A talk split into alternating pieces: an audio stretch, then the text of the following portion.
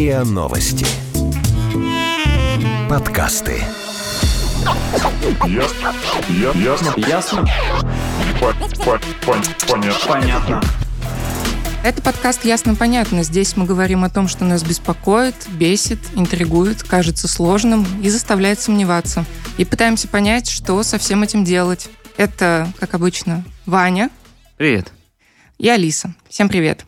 2020 год был э, очень сложным не только для тех, кто лишился работы. Многие, кого не коснулись сокращения, работали из дома и зачастую работали намного больше. Из-за удаленки, которая была у очень многих сотрудников, стерлись границы между личным и профессиональным. Даже отвечать по работе в 9 вечера при пятидневке стало нормой. В связи с этим стала более популярной тема, которая, в общем-то, и до этого была популярной, тема выгорания и стресса. Я вот помню, что когда мы работали в 2020 году, и вот это появилось это ощущение постоянное, что ты просыпаешься уже на работе. Что ты проснулся там, не знаю, условно, в 9 утра, и ты первым делом ты идешь даже, ну, хорошо, там, почистить зубы, может быть, а потом сразу идешь к ноутбуку и сразу же смотришь почту. И если обычно, в обычные, скажем так, дни, когда ты работаешь не из дома, а в офисе, ты э, еще позволяешь себе так не делать, потому что ты понимаешь, что ты приедешь на работу, посмотришь почту, там, не знаю, что-то разберешь, то во время, скажем так, удаленки и самоизоляции это стало такой довольно стандартной историей, когда работа полностью переехала домой, и из-за того, что пропала вот эта вот необходимость ухода куда-то из офиса и оставления там всех этих рабочих моментов, то из-за этого, соответственно, да, смотришь, бывает там в 7 вечера, 8 вечера, ты все еще работаешь. Засыпаешь с ноутбуком. Ну, мо- возможно, да. Но как бы то ни было, факт того, что, да, рабочий день в 2020 году удлинился у многих сотрудников, и даже вот у нас в том числе, это было довольно заметным, заметной историей.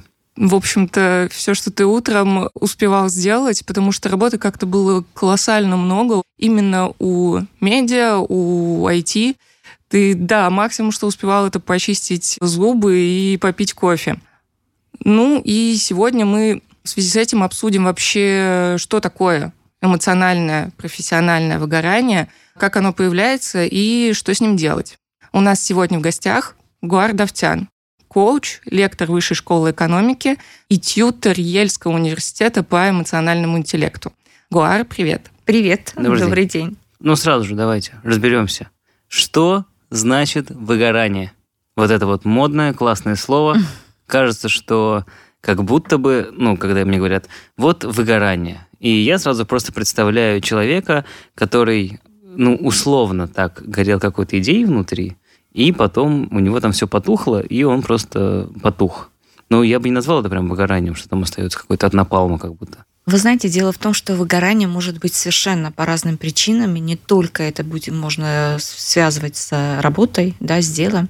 Можно с этим столкнуться и в разных областях э, жизни человека. И выгорание – это когда, ну, просто если так сказать своими словами, когда организм уже перестает отвечать на подавление эмоций и просто выключает эмоции. Просто берет и выключает. То есть что это означает?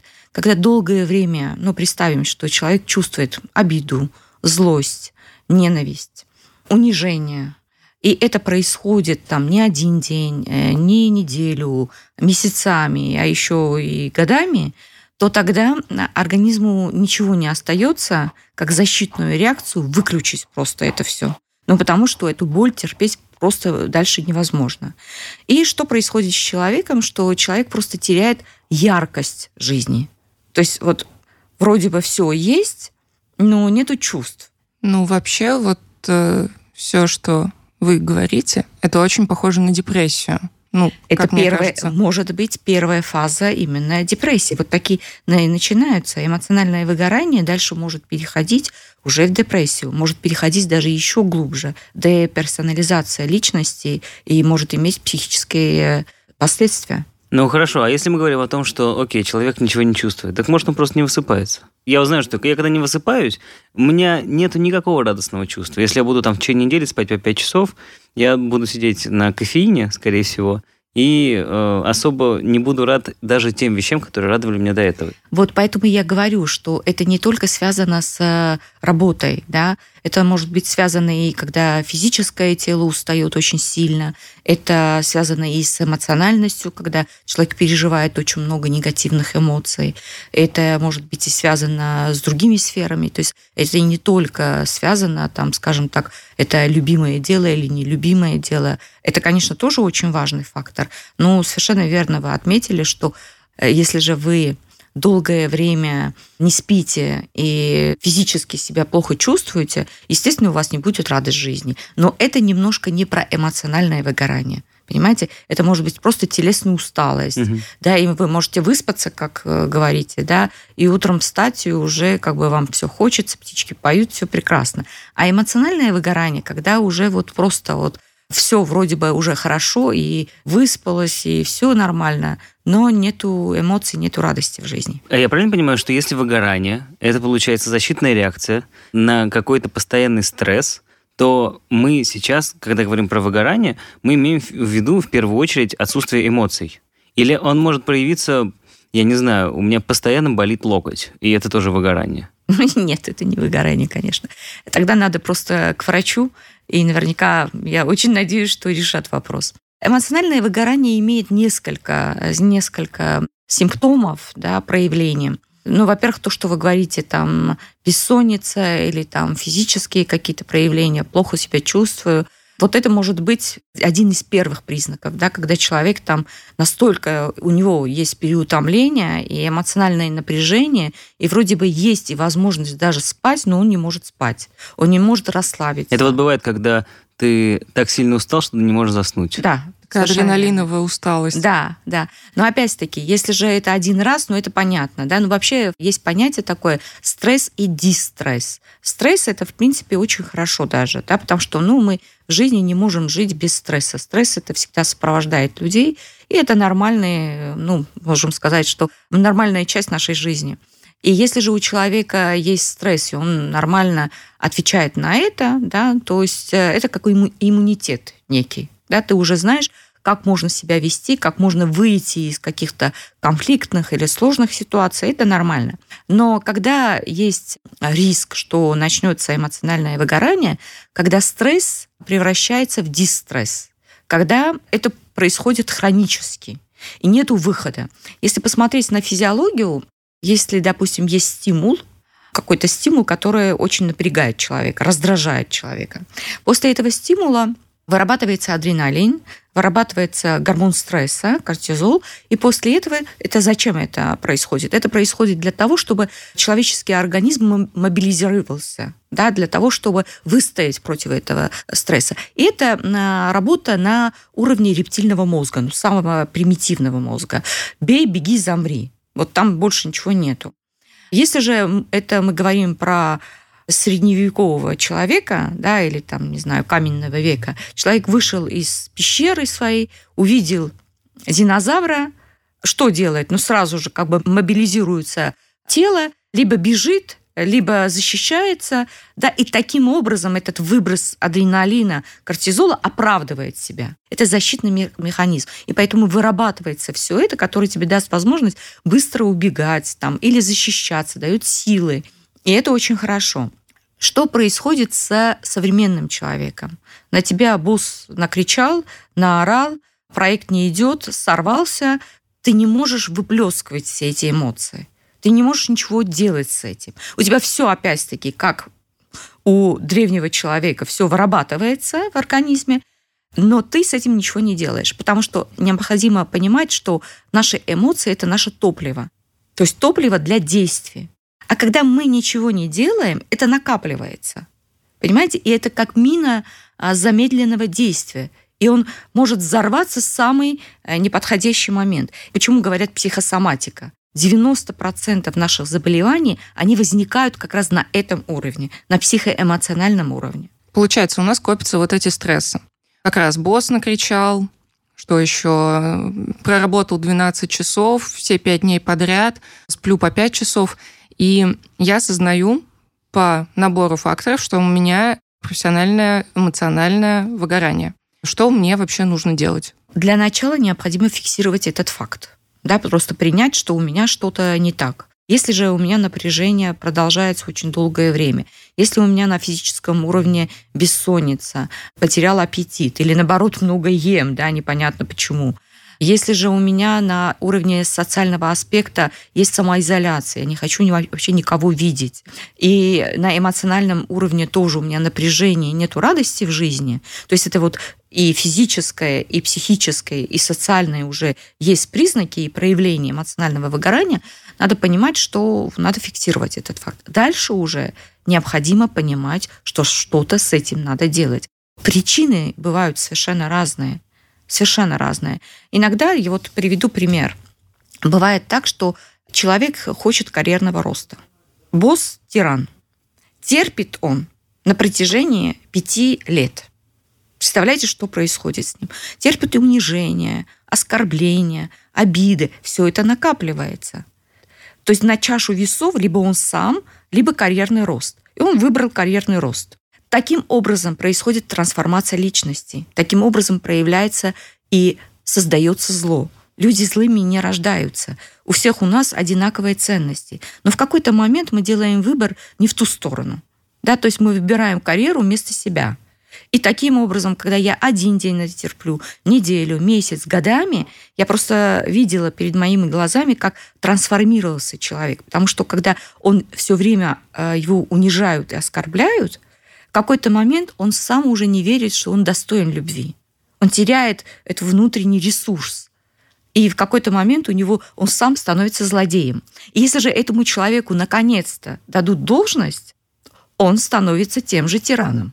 То есть таким образом вот по этой цепочке проходит вот это зло. Получается, что мы говорим э, здесь о том, что это было, ну скажем так, со стороны зло, которое его изменяла, не знаю, заставляла делать не самые, возможно, приятные любимые вещи.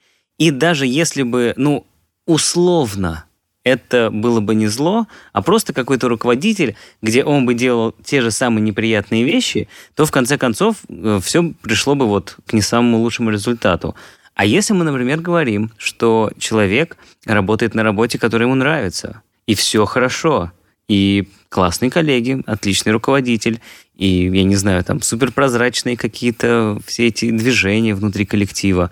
Но в таких же условиях тоже возможно, что произойдет выгорание. Совершенно верно. Потому что с точки зрения ну, какой-то агрессивной атмосферы еще понятно. Ну, понятно, там надо иметь супер э, устойчивую психику, и надо наверное, иметь огромный бэкграунд и огромный опыт, и, наверное, иметь мощный стержень, чтобы противостоять злу или хотя бы на него сильно не реагировать. Вот можно здесь я, Иван, э, скажу очень важную вещь. Противостоять Конечно. не надо. Вот, вот это как раз заблуждение. Вот мы хотим противостоять злодею, мы изменяем себя. Нас это это предательство. Да, это предательство к самому себе. И в итоге мы становимся злодеем. Понимаете, мы теряем любовь. Поэтому не надо противостоять, не надо ничего делать, просто надо делать выбор. Человек каждый раз, каждый день, каждую минуту делает выбор. Если же ты предал себя да, ради карьеры, ну, естественно, рано или поздно у тебя будет эмоциональное выгорание, потому что ты все время находишься в маске. То есть это не ты, это не твоя суть. Ну так если ты будешь да. собой, ты просто доволишься. Да, да, и правильно. И это правильное решение, понимаете? Тогда станут больше счастливых людей. Потому что... И безработных. Э, а вот это тоже заблуждение, Иван. Почему безработных? В тот момент, когда я чувствую, что меня давят, да, меня не ценят. Зачем я должна это терпеть? Я тогда соглашаюсь с злодеем, что я ничтожество. И таким образом у меня теряется самооценка. А если же я себя ценю как специалиста, или я понимаю, что на самом деле мне дают обратную связь и что-то надо подтянуть, я пойду, научусь, но я не буду с этим человеком работать. Я пойду дальше.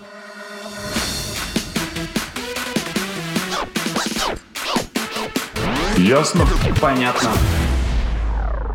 Вот да. человек выходит на улицу с нелюбимой да. работы, идет на следующую работу, да. и она тоже становится нелюбимой. Идет на третью работу, а, и она нелюбимая. Да, это уже и третий таки, кейс, очень и интересный. и таким образом он понимает, что все работы нелюбимые, а любимые – это сидеть на Netflix смотреть. Нет, я не думаю, что есть такие люди, которые вообще нету нелюбимых э, дел.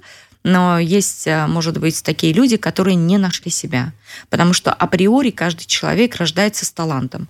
И это есть у каждого человека. Талант, я считаю, что это наш интерес. Если вот интересно вам чем-то заниматься, это и есть ваш талант. Все. То есть туда надо просто направлять свою энергию, туда надо инвестировать свое время, и у вас получится прекрасный уже из хобби превратиться это профессионализм.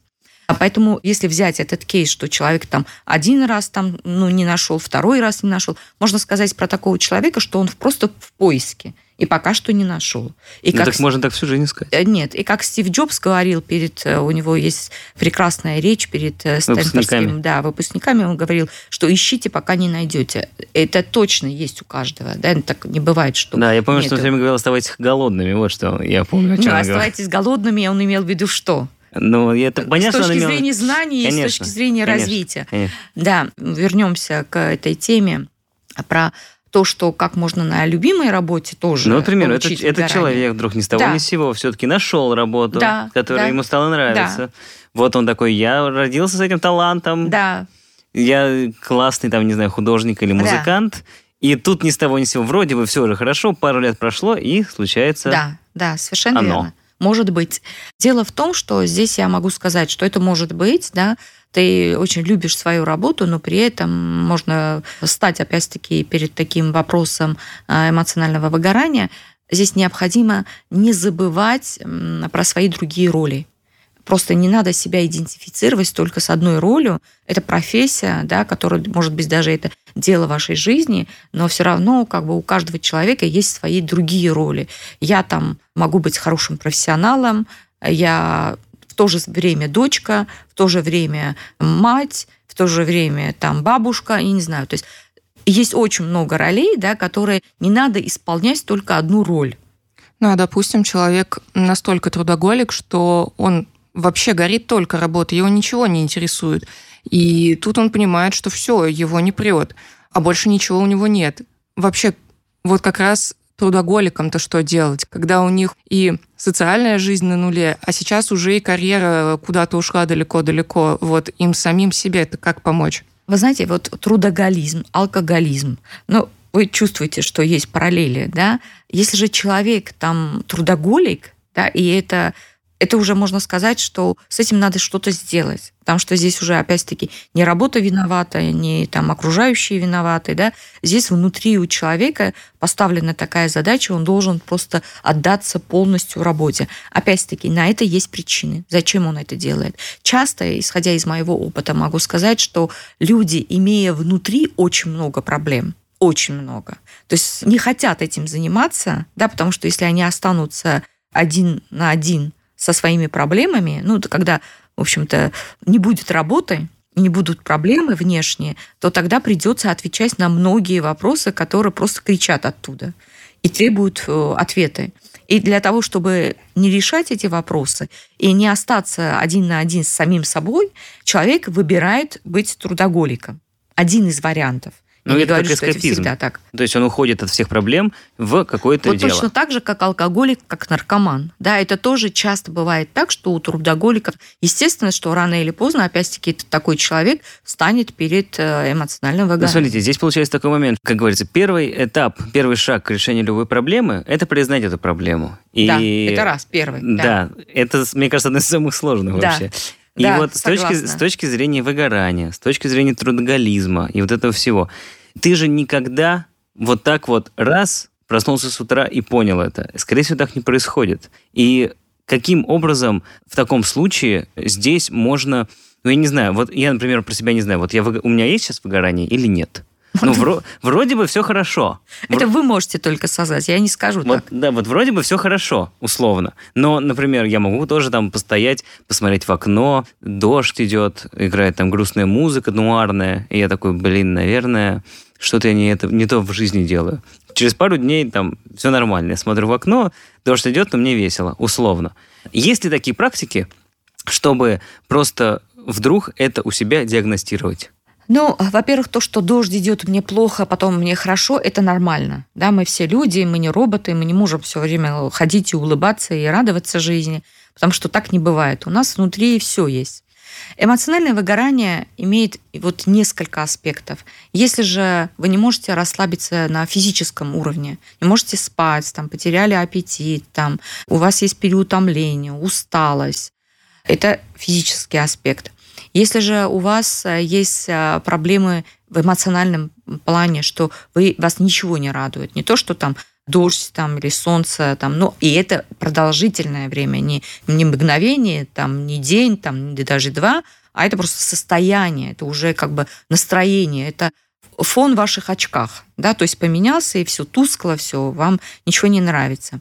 Это второй фактор. И третий, когда это уже социальный, когда вы хотите изолироваться, когда вы ни с кем не хотите общаться, когда даже самый близкий человек уже вызывает агрессивные чувства какие-то, да. Но то есть, если же эти все факторы, они есть вместе, это уже говорит о том, что стоп, что-то со мной не так. Потому что я с вами совершенно согласна, что, конечно, уловить это и сказать, что стоп, это самое важное. Потому что пока я в этой болоте, я буду думать, что все виноваты, они меня все раздражают, соседи стучат, поэтому не могу спать. То есть вот, ну, не я, да, не, не я являюсь источником. Это очень сложно. Просто чаще всего же это бывает такое, что э, ты такой думаешь, ну вот сейчас сложный период, да, Или там какой-то проект. да. Вот сейчас я перетерплю, Да, перетерплю, да. потом случится и все, и будет все хорошо. Да. И, как правило, так не случается. Да, Либо случается, верно. но Вы знаете, это опять-таки, это выбор человека, понимаете, выбор человека. Я еще хочу уйти немножко в сторону, если вам интересно,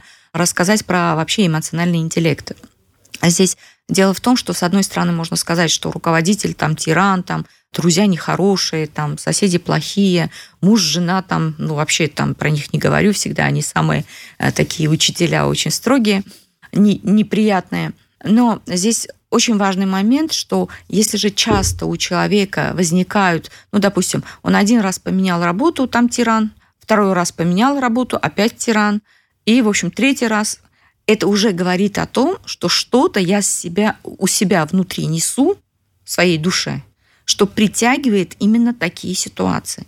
И здесь очень важно да, для того, чтобы выйти из этого замкнутого круга, включить осознанность и отвечать на очень неприятный вопрос. Какие, например? Что у меня внутри и каким образом я притягиваю таких неприятных людей?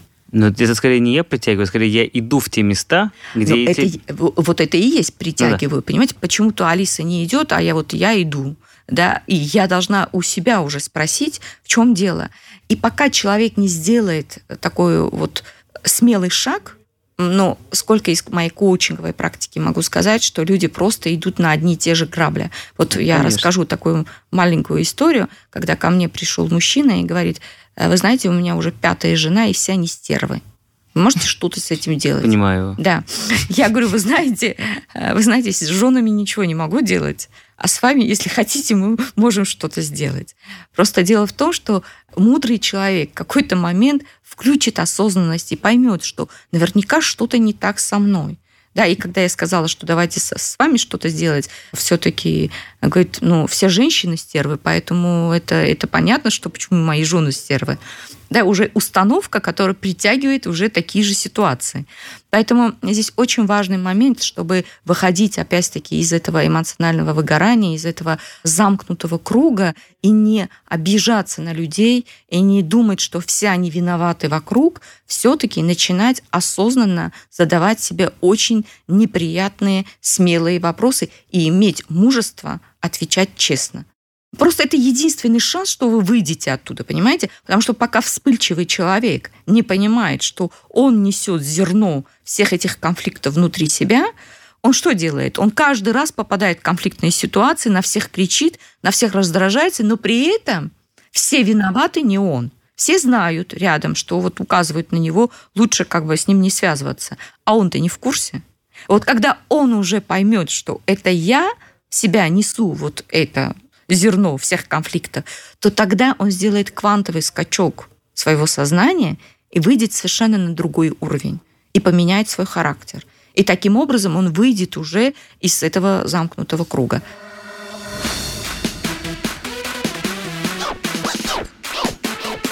Ясно? Понятно.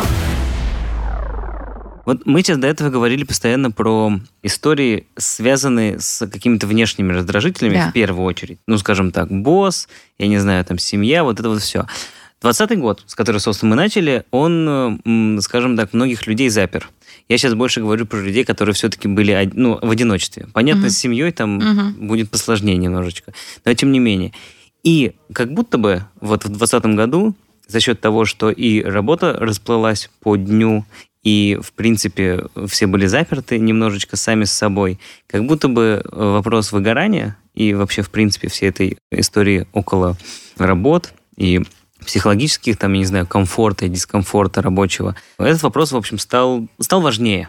И даже сейчас, вот у меня есть несколько товарищей, которые живут там за границей, в Канаде в том числе, и у них, в принципе, в компаниях вводят дополнительные, э, ну там вот их отдел кадров, HR, вводят разные дополнительные плюшки, собственно, работникам формата какой-нибудь дополнительный выходной. Если вдруг ты чувствуешь себя психологически нестабильно, ты можешь написать, тебе скажут, ну хорошо, иди погуляй. Вот с точки зрения вот этого вот истории, когда человек один на один, почему происходит опять это слово выгорание? Когда, ну, ты вот сидишь один, компьютер, не знаю, что начальника, который тебе придет и накричит, нету. Угу. Ничего нету, есть ты, есть работа. Ну, все. во-первых, начнем с того, что начальник может накричать и все равно из экрана тоже. То есть ты как бы ну. никто не, не отменяет это. Но дело в том, что на самом деле вы совершенно верно говорите. Вот последние данные, которые я читала, статистику, 58% в компаниях сотрудники просят помощи от работодателя про эмоциональное благополучие. То есть вот как раз то, что вы говорите. И то, что был всплеск именно коучинговой консультации, да, вот все говорили, что кризис наверняка у тебя нету проектов, нет, наоборот, как бы стало больше. Я поняла, что на самом деле люди нуждаются в этом и вот поняли, что им необходима поддержка. Что происходит? Ну, во-первых, знаете, всегда, когда мы что-то теряем, тогда понимаем, важность. Это если же человек, он один даже дома, там э, нету никого, ни родственников, ни близких, это очень сложная ситуация, потому что мы социальные существа, и нам необходимо общаться. И даже были такие исследования, что оказывается то, что кофе пьют люди около принтера там, или в кухне, там, да, вот какие-то разговоры такие отвлеченные. Ну, казалось бы, это, может быть, мешает даже работе. Оказалось, нет, это помогает работе. Почему? Потому что это открывает творческую энергию в людей, да, дает мотивацию, дает желание двигаться вперед. А когда человек самоизолирован, да, он никак не рефлексирует, как раз не отражается и не чувствует себя, конечно, здесь э, очень большой риск на выгорание. И кроме этого, стало очень сложно общаться через экраны. Потому что раньше, даже если ты тет-а-тет общаешься, ты можешь там быть отвлеченным, можешь там эмоционально не вовлекаться в человеке, да, и как-то коммуницировать так. Через экраны необходима очень большая концентрация, и необходимо, если ты хочешь, чтобы mm. у тебя, ну, передать эту эмпатию, да, передать вот эту полноценную коммуникацию, необходимо от человека требует очень сильную концентрацию и фокус на экран, на глаза, там, ну, просто быть здесь и сейчас, как говорится. А не все это могут делать, и не все готовы это делать. И, конечно, очень часто я даже сама там лекцию веду онлайн, ну, пришлось перейти на онлайн, многие просто выключают Монитор. А, мониторы, ну, да, да, да. черные экраны, да. да. И ты, э, ну, сначала для меня это был очень сильный стресс, потому что я вообще не понимаю, что происходит там. Особенно, когда я говорю очень важных про ценности, про личностный рост, вот про то, что мы сейчас обсудили, mm-hmm. и я не вижу реакцию. Непонятно вообще люди что делают. Ну, люди почему-то очень стесняются, кстати, действительно по зуму сидеть с включенным видео и в одной компании у знакомых, причем на этом настаивали. То есть вы заходите во встречу, и вы обязательно включаете видео. Да, но не все включают, это раз. И с другой стороны, я говорю, коммуникация через экран – это очень сложно. Это раз. Во-вторых, э, как вы вначале сказали, стерлись границы. Работа-дом. Раньше там встал, там чистил, угу. почистил зубы, оделся, поехал, там включил хорошую музыку, там на машине, там или там в транспорте пообщался с людьми, и там пришел на работу, там тоже пообщался с людьми, да, и сел там за компьютер. Угу.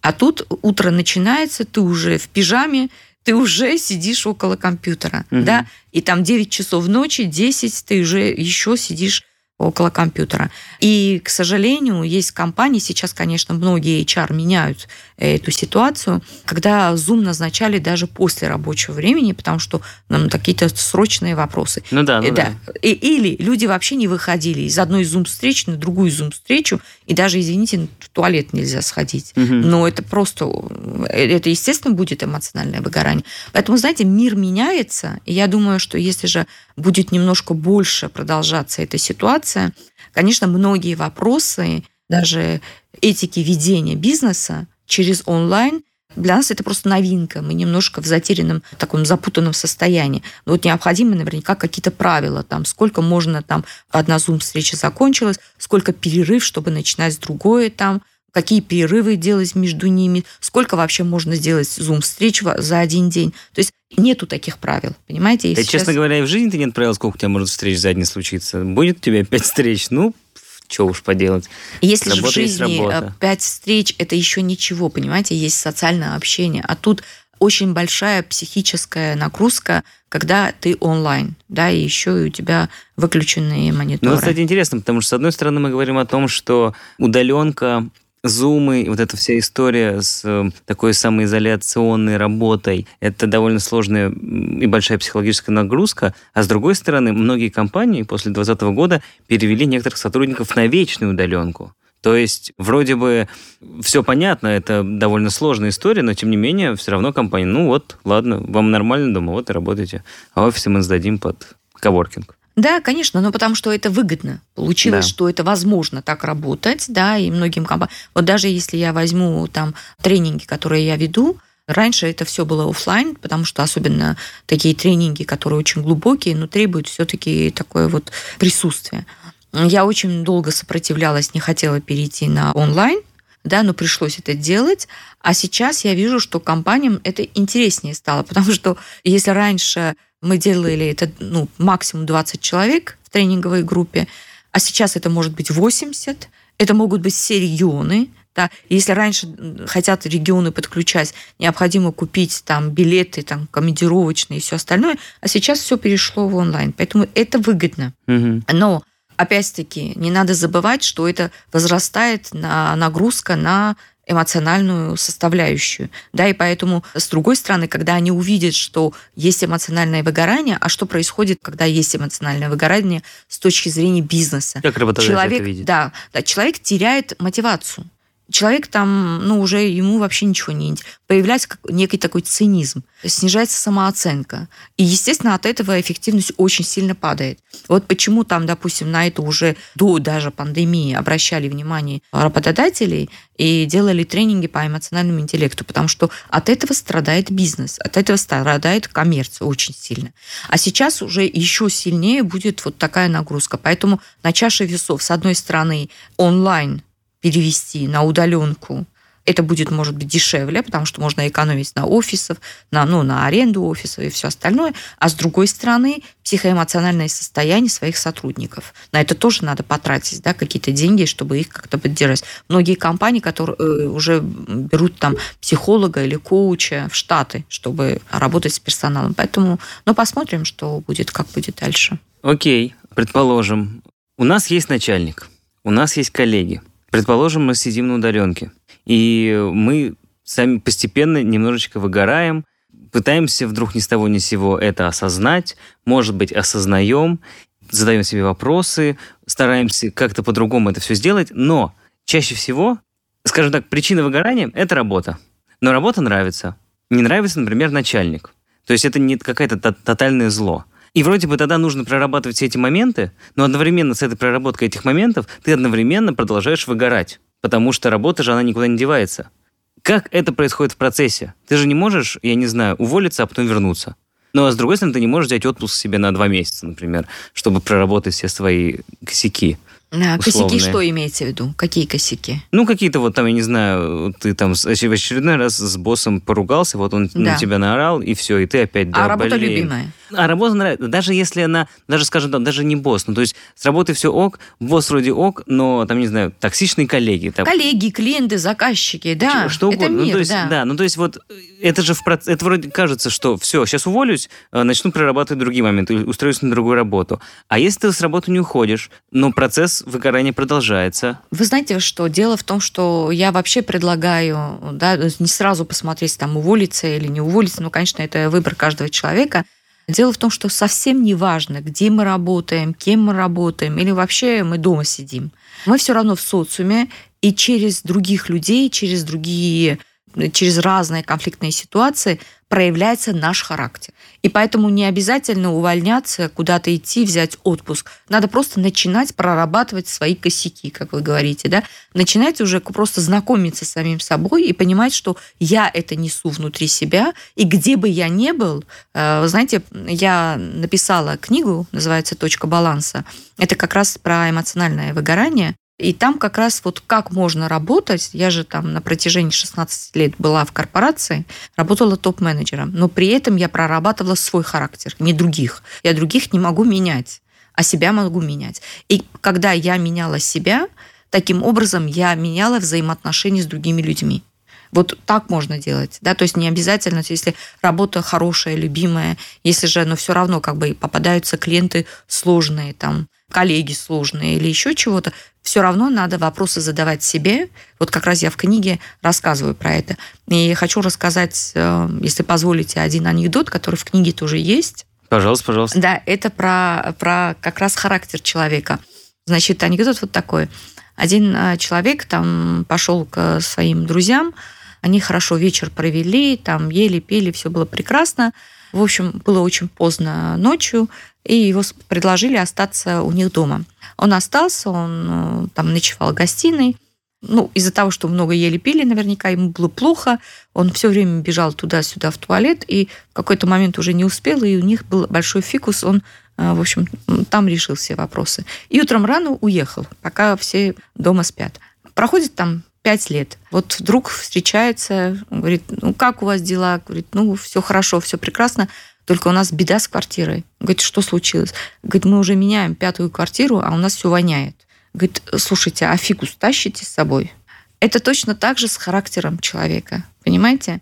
Мы можем менять работы, мы можем менять страны, мы можем менять коллективы, мужей, жен, друзей, подруг. Но если же мы фикус тащим с собой, который воняет, всегда, где бы мы ни были, все равно мы будем получать одни и те же ситуации. Прекрасно. Отличный, отличный 30-секундный стендап для э, завершения этого эпизода, как мне кажется. Ну и по традиции мы, как это чаще всего бывает, завершаем наши эпизоды короткой музыкальной вставкой, э, музыкальной композицией. И сегодня я подумал, что нужно поставить что-нибудь спокойненькое. Наткнулся тут недавно на одну группу или исполнителя, не знаю, называется Incessant. Это какой-то, видимо, парень, у которого 70 подписчиков во ВКонтакте, но там есть очень классный трек, называется «Статика». Я думаю, что именно на нем мы и закончим сегодняшний эпизод. Гуар, спасибо вам большое. С нами была Гуар Давтян, коуч, лектор Высшей школы экономики и тьютер по эмоциональному интеллекту. А также Ваня Был, и был. Алиса. Всем пока. Всем пока. До свидания, пока.